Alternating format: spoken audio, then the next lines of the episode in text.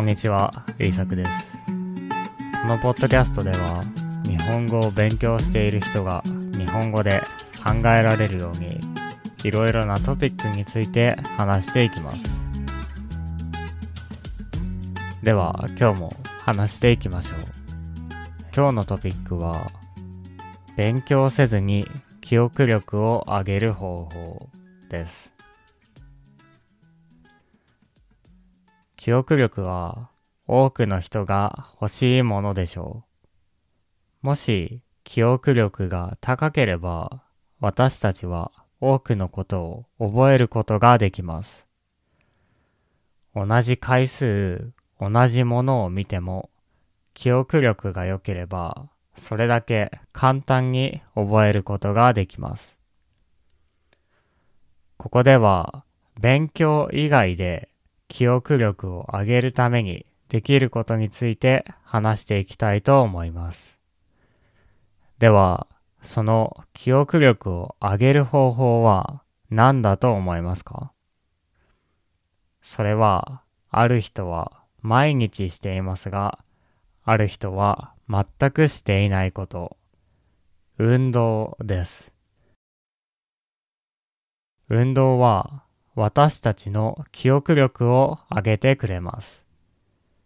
運動せずに何かを勉強するのと、運動して何かを勉強するのでは、運動した方がより多くのことを覚えることができます。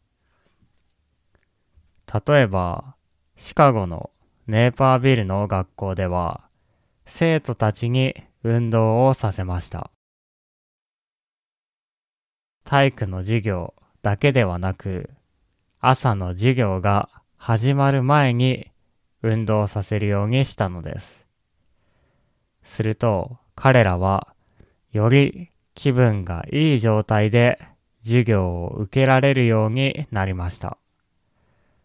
また集中力が上がり、勉強したいという気持ちも大きくなりました。そして彼らの勉強の成績も良くなったのです。私たちの体は運動することによって本当の能力を発揮することができます。体を動かすことで記憶力を上げたり、モチベーションを上げたりすることができるのです。そして、モチベーションが高い状態でする勉強はとてもいい勉強になるでしょう。私たちは勉強するために一番いい状態を運動で作ることができます。多くの人は運動と勉強は関係ないと思っているでしょう。走ったからといって新しいボキャブラリーを覚えられるわけではありません。しかし、そうではないのです。運動は勉強にとってとても大切です。運動は記憶力を良くしますし、勉強のためのモチベーションも高くしてくれます。ネーパービルの学校の生徒たちは、運動によって気分が良くなり、集中力が上がりました。そして、記憶力も良くなり、モチベーションが高くなりました。これは私たちが欲しいものではないですか？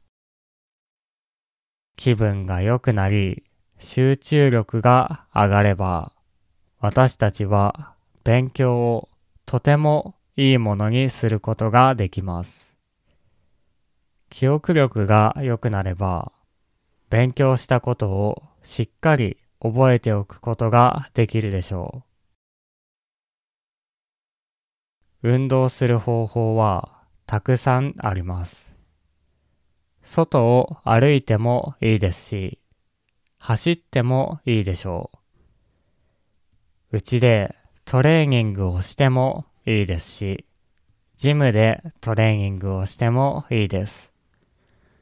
また、外でスポーツをするのもいいでしょう。運動した後は、とても気分が良くなります。あなたにもそういう経験がありませんか？久しぶりに外を走ってみたら、とても気分が良くなった。そして、その後も気分が良かったから、他のことをするモチベーションも高くなった。モチベーションが高くなったから、その後もいい一日を過ごすことができた。そういう日があると思います。体を動かすと私たちはいつもより何かをしたくなります。そうすると勉強することが簡単になります。私たちの考えは体と関係しているので、体を動かすと頭も動かしたくなります。勉強することも大切ですが、体を動かしたり、健康でいたりすることも大切です。その結果、また勉強も良くなります。実は運動というのは勉強するためにもとても大切です。はい。今日は運動と勉強について話してきました。私もよく運動して、よく勉強して、よく寝ます。この生活は学生みたいだと思うかもしれませんが、この方法は大人にも役に立ちます。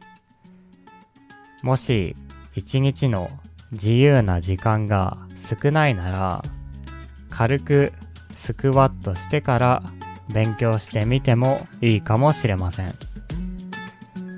では、聞いてくれてありがとうございました。また次回のポッドキャストでお会いしましょう。